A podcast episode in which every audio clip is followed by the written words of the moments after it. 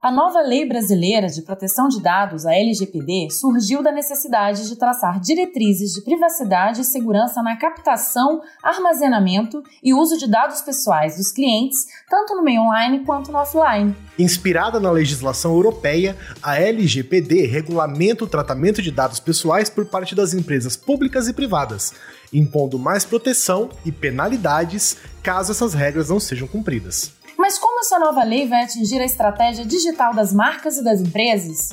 E o que essa nova lei entende por dados pessoais e por tratamento de dados? Será que é o fim das estratégias digitais? Ou essas mudanças vieram para garantir mais transparência, segurança jurídica e mais eficiência para os profissionais de marketing digital?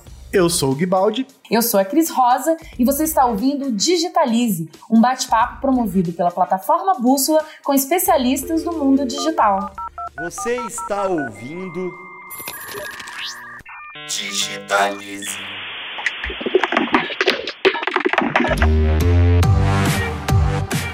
Para falar sobre o tema de hoje, convidamos Felipe Palhares, sócio do BMA Advogados na área de proteção de dados, tecnologia e negócios digitais, e mestre em Direito Societário pela Universidade de Nova York. Tudo bom, Felipe? Tudo bem, Gui. Obrigado pelo convite a você e a Cris. Um prazer conversar com vocês e com o público aqui. Mas antes de entrar no tema de hoje, é hora do nosso parceiro aqui do Digitalize, Denis Zanini, da Inusitado Digital, compartilhar com a gente os principais assuntos do setor. É com você, Denis. Digitalize. Olá! Um revolucionário meio de transporte está previsto para chegar ao mercado em 2023. Estamos falando dos VTOLs, um acrônimo inglês para Vertical Takeoff and Landing, que traduzindo significa decolagem e aterrissagem vertical. Em outras palavras, sim, estamos falando deles, dos tão sonhados carros voadores. A afirmação foi feita por uma empresa chamada SkyDrive, que desde 2012 vem trabalhando com financiamento da Toyota para viabilizar este projeto. Recentemente, a empresa divulgou um vídeo de teste com um dos seus veículos, batizado de SD03. Com 4 metros de comprimento e movido por 8 hélices com motores elétricos, o veículo lembra muito um drone gigante. Com um condutor, o silencioso veículo voou por 4 minutos e chegou a uma altura de 3 metros. De acordo com o comunicado oficial da SkyDrive, a ideia é que o carro voador seja capaz de atingir até 500 metros de altitude, com capacidade de carregar até 500 kg e uma velocidade máxima de 60 km por hora. A empresa já anunciou que um modelo em versão comercial com dois lugares e maior autonomia de bateria deve chegar ao mercado já em 2023, possibilitando, por exemplo, o serviço de táxi pelo ar. Quem quiser conferir a primeira demonstração pública do veículo, basta procurar por SkyDrive no YouTube. Parece que finalmente o sonho vai virar realidade, não é mesmo? E o que já está muito próximo de se tornar realidade são as buscas por trechos específicos de vídeo dentro do Google. O buscador anunciou recentemente que, graças ao avanço da inteligência artificial, o Google poderá entender a semântica presente em um vídeo de forma mais aprofundada e, com isso, identificar automaticamente os principais momentos. O mecanismo será capaz de marcar esses trechos para que o usuário navegue pelo vídeo como se passasse pelos capítulos de um livro. A pessoa pode estar procurando, por exemplo, uma etapa específica de uma receita culinária.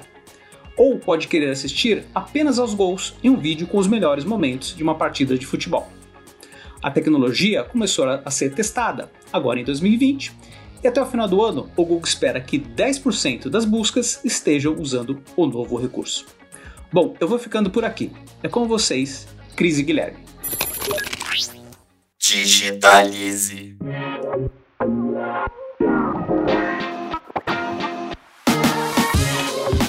E agora vamos falar da tal, da LGPD. Felipe, depois de muito tempo de debate, a LGPD foi sancionada em 14 de agosto de 2018, né? E entrou em vigor em setembro de 2020, com um prazo de 18 meses para as marcas e empresas se adaptarem. A pergunta que fica é: vai dar tempo? Conta pra gente um pouco do histórico dessa nova lei. Gui, é, na verdade é bom acho que esclarecer ao nosso público que esse prazo de 18 meses já passou. Ih, a rapaz, tinha... tem que correr. tem correr. A lei foi sancionada em agosto de 2018, como você comentou, e quando ela foi sancionada, ela previa esse prazo de adequação, que é o que a gente chama de vacácio legis, de 18 meses. No final de 2018, a gente teve uma medida provisória, editada pela presidente, pelo presidente da República, que prorrogava a legislação para esse prazo ser maior, por mais seis meses, e para nós termos 24 meses de adequação. Ah, esse prazo findou em agosto desse ano. No dia 16 de agosto de 2020, era a data esperada da LGPD entrar em vigor. Só que ao longo desse ano, a gente teve mais uma novela legislativa e a, a LGPD tinha sido prorrogada por conta de uma medida provisória da 959 uhum. para maio de 2021. Essa medida provisória, ao menos no aspecto específico relacionado à LGPD, ela não foi convertida em lei. Esse artigo que prorrogava a legislação para maio de 2021 foi retirado do texto pelo Senado Federal e, por conta disso, a lei entrou em vigor no dia 18 de setembro de 2020, que foi quando o restante dessa medida provisória foi convertido em lei pelo presidente da República, sancionado lá o projeto de conversão de lei. É, isso quer dizer que não tem mais prazo de adequação. Né? Na verdade, assim, esse prazo de 18 meses já foi, a lei entrou em vigor no dia 18 de setembro e a partir de agora ela já está valendo. A única coisa que foi prorrogada ainda da nossa legislação foram as sanções administrativas previstas na LGPD.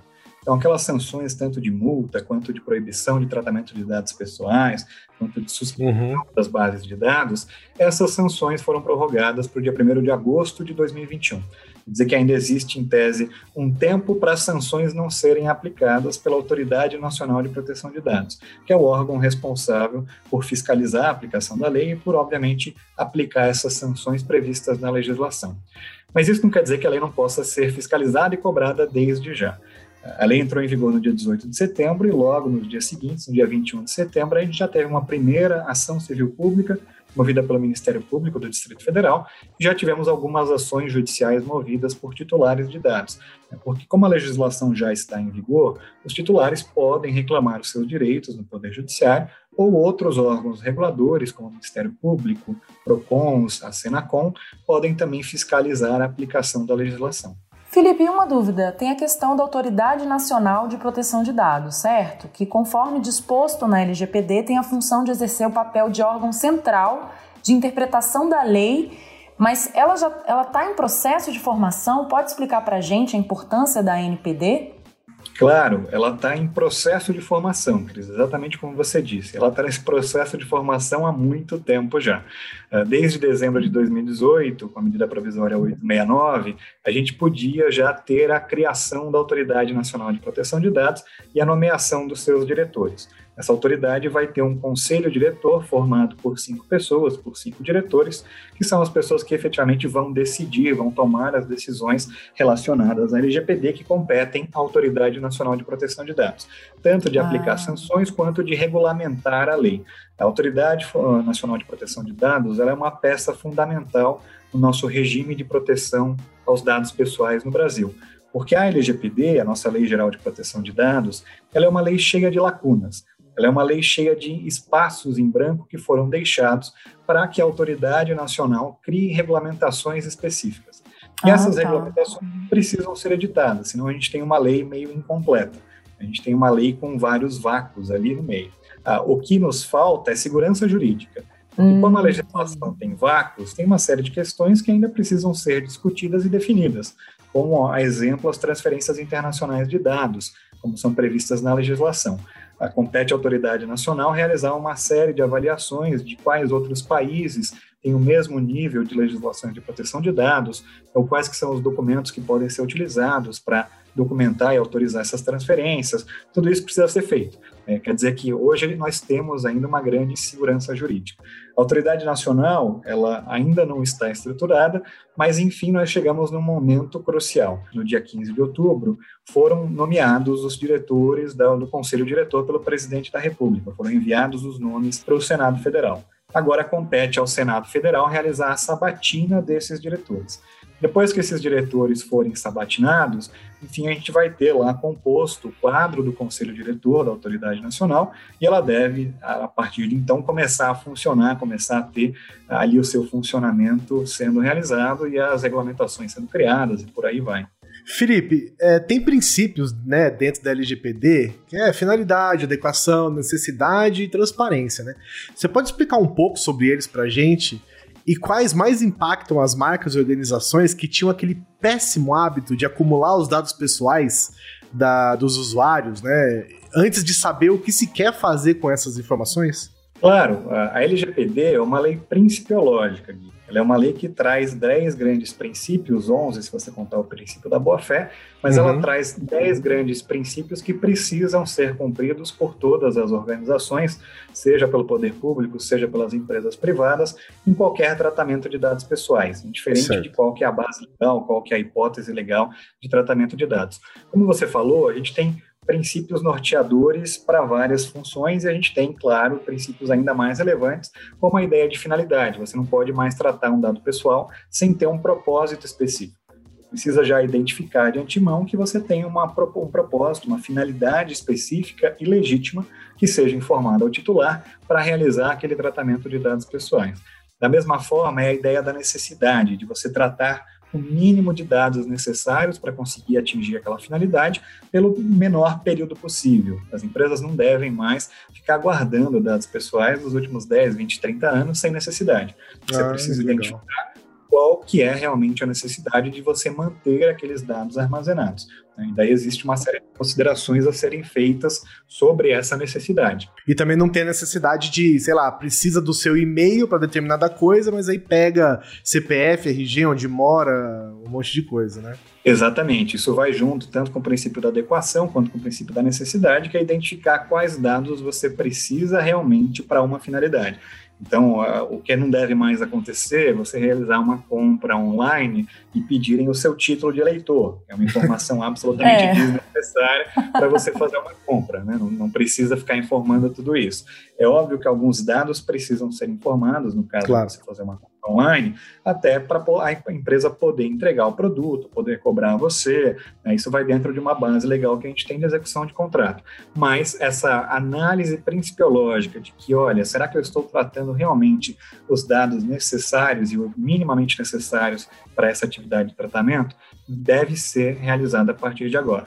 Tem um outro grande princípio que eu acho que talvez seja um dos mais relevantes da nossa legislação, que é o princípio da transparência.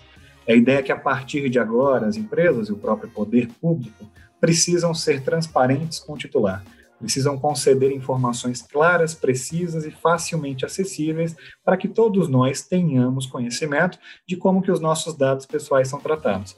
A ideia da lei é uma lei pautada em trazer um maior poder ao titular de dados, você ter aquela possibilidade de autodeterminação informativa. E para isso você precisa ter transparência. Você precisa identificar como que uma empresa realiza o tratamento dos seus dados pessoais. O que, que ela faz com seus dados, com quem que ela compartilha, por quanto tempo que ela retém, todas essas informações que são relevantes para que você mesmo possa tomar uma decisão informada em alguns momentos. Isso não é uma decisão de dar consentimento ou não somente. Consentimento, a gente pode até comentar, não é a única base legal que a gente tem na nossa legislação. Isso quer dizer que, diferentemente do que às vezes a gente ouve é, em alguns lugares, você não precisa necessariamente consentir para que os seus dados pessoais sejam tratados. Existem outras hipóteses de tratamento que podem ser utilizadas e que empresas e poder público podem coletar seus dados pessoais e tratá-los, se necessário for, para atingir essas outras finalidades e esses outros requisitos. Não, é legal você falar de consentimento, né? Mas Quais as maneiras de ganhar o consentimento das pessoas que interagem com a marca ou com a empresa, né? É, principalmente dessa forma online, né? E se, usuário, e se o usuário mudar de ideia e se recusar a utilizar os dados, por exemplo, de que forma que isso é feito, né? E se há um prazo, por exemplo, eu não quero que usem mais as minhas informações. Como é que, como é que se dá isso? Como é que acontece? É, bom, vamos lá, Cris. Na verdade, é o consentimento, de novo, como ele não é a única base legal uhum. que permite o tratamento de dados pessoais, essa avaliação de, ah, eu não quero mais que a empresa trate meus dados pessoais, ela pode ser feita se de fato o consentimento for a base legal para esse tratamento. Ah, Lembrando do exemplo que a gente acabou de dar, o exemplo uhum. da loja que você faz a compra online, ainda que você faça a compra hoje, amanhã você diga, olha, não quero que a loja trate mais meus dados pessoais, ela precisa tratar para poder entregar o produto ou para poder te cobrar. Senão seria também muito fácil, né? Você compra algo e diz, olha, agora você não pode é. mais tratar meus dados pessoais. Sai cancelando quero, tudo. É, não quero, receber, é. quero receber essa conta mais. Né? Recebi o produto, mas a conta eu não quero receber. Ah, mas quando o consentimento for realmente a base legal adotada pela empresa para tratar os seus dados pessoais, é importante que uh, os requisitos relacionados ao consentimento sejam cumpridos. Pela nossa legislação, e até pelo, com base até no que é o Regulamento Europeu de Proteção de Dados, o consentimento precisa ser livre, inequívoco e informado. Livre dá a sensação de que você tem que ter uma opção, uma opção de não consentir. A opção é do titular de dados de realmente consentir ou não. É isso que é um consentimento livre. Informado é que você precisa ter todas as informações necessárias relacionadas aquele tratamento de dados pessoais para que você possa tomar uma decisão informada, né? uma decisão que você saiba o que, que vai acontecer com seus dados pessoais e a partir dali que você vai consentir. Você, né, você vai identificar lá, poxa, a finalidade é essa finalidade aqui específica, ok, para essa finalidade eu tenho interesse em consentir. E até o terceiro ponto é a parte de consentimento inequívoco que eh, vem da ideia de que o consentimento não pode ser algo tácito, né? não deve ser algo que você está lá navegando no site sem fazer absolutamente nada, sem dar clique em qualquer lugar ou sem, ou sem preencher qualquer formulário e assinar, você já consentiu. Né? Não pode mais existir aquela ideia de que pelo simples fato de eu navegar aqui na página, eu estou consentindo com, meu, com o tratamento dos meus dados pessoais. De novo, se o consentimento for a base legal. O consentimento inequívoco requer que o titular tenha a condição de ele próprio ir lá e expressar o seu consentimento de alguma forma. Em muitos casos é preenchendo uma daquelas caixas de diálogo com tique, aquelas caixas que vem lá dizendo assim, ah, eu aceito receber informações de marketing da sua companhia. Essa caixa não pode estar pré-assinalada. Né? Cabe ao titular, se o consentimento for a base legal para tanto, ir lá e decidir que ele quer assinalar, que ele quer receber essa informação. Esse é um tipo de mudança que a gente deve começar a ver agora em empresas que têm, às vezes, newsletter, ou quando você faz um cadastro, já tem aquela caixa de, de, seleção pré-selecionada, dizendo eu aceito e quero receber informações sobre produto, e por aí vai. E tem. Na comunicação é, online no geral, Felipe, tem, tem aquelas empresas e marcas e, e perfis, né? Influenciadores também, que eles fazem assim de tudo para fazer um conteúdo focado no interesse do consumidor. Às vezes eles beiram assim a invasão, né? Às vezes até invadem as privacidades das pessoas e tal. Que métodos legais vão poder ser usados para alcançar essas pessoas nesse momento? Quais são os limites agora, assim? Quais são as punições previstas para determinadas ações consideradas, não sei se eu posso dizer, mas consideradas ilegais? É, se você entender como titular de dados que os seus direitos foram violados, você pode, de duas uma, ou procurar um PROCON, né, ou procurar uhum. algum órgão regulador e, e, realizar uma solicitação, realizar uma reclamação. Você pode procurar a própria empresa, né, você pode tentar resolver isso diretamente com a empresa. Você pode, no final do dia, se necessário for, entrar com um processo judicial é, dizendo que você entende que seus dados, que os seus direitos relacionados ao LGPD e aos seus dados pessoais não foram cumpridos. A gente tem na nossa legislação uma série de direitos específicos do titular de dados. Alguns direitos que já existiam antes em outras legislações e alguns direitos que foram criados agora. Então, com o LGPD, o titular de dados tem direitos, por exemplo, a ter acesso aos seus dados pessoais e a confirmar a existência do tratamento. Você pode chegar numa empresa e dizer: Olha, eu quero que você me conceda uma cópia dos meus dados pessoais. Eu quero saber se você trata os meus dados pessoais. Você também pode solicitar aquela correção se os seus dados estiverem inexatos, se eles estiverem incompletos ou se porventura eles estiverem desatualizados. É, digamos que você tem um cadastro numa empresa e você quer arrumar lá o seu endereço, você mudou de endereço. Você tem um direito específico de solicitar essa correção dos dados desatualizados. Você também tem o direito de solicitar, em alguns casos, a exclusão dos seus dados pessoais. Tá? Quando eles não forem mais necessários, quando eles forem excessivos àquela finalidade que foi indicada para o tratamento, ou quando eles forem tratados em desconformidade com a legislação.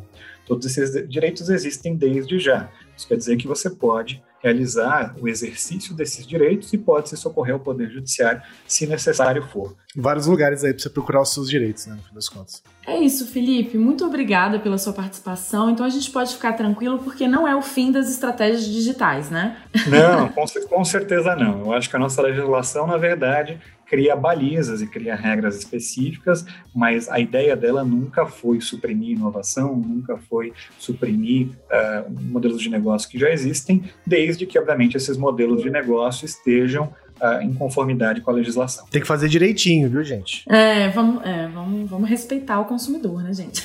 Quero agradecer mais uma vez ao Felipe por estar aqui participando com a gente, esclarecendo as dúvidas dos nossos ouvintes aqui no Digitalismo. Muito obrigado, Felipe, mais uma vez. Você tem algo a acrescentar aqui no finalzinho pra gente? Não, eu que agradeço. Foi um prazer conversar com você, Gui, com você, Cris, e com todos os ouvintes aqui do Digitalize. Obrigado pelo convite novamente. Obrigado você. E se você está aqui com a gente pela primeira vez, assina o nosso canal para ser notificado sobre os próximos episódios.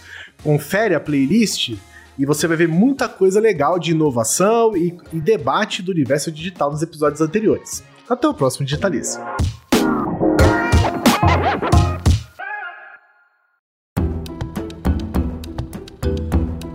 Na edição Guilherme Baldi. Esse podcast faz parte da plataforma Bússola, um produto do grupo FSB.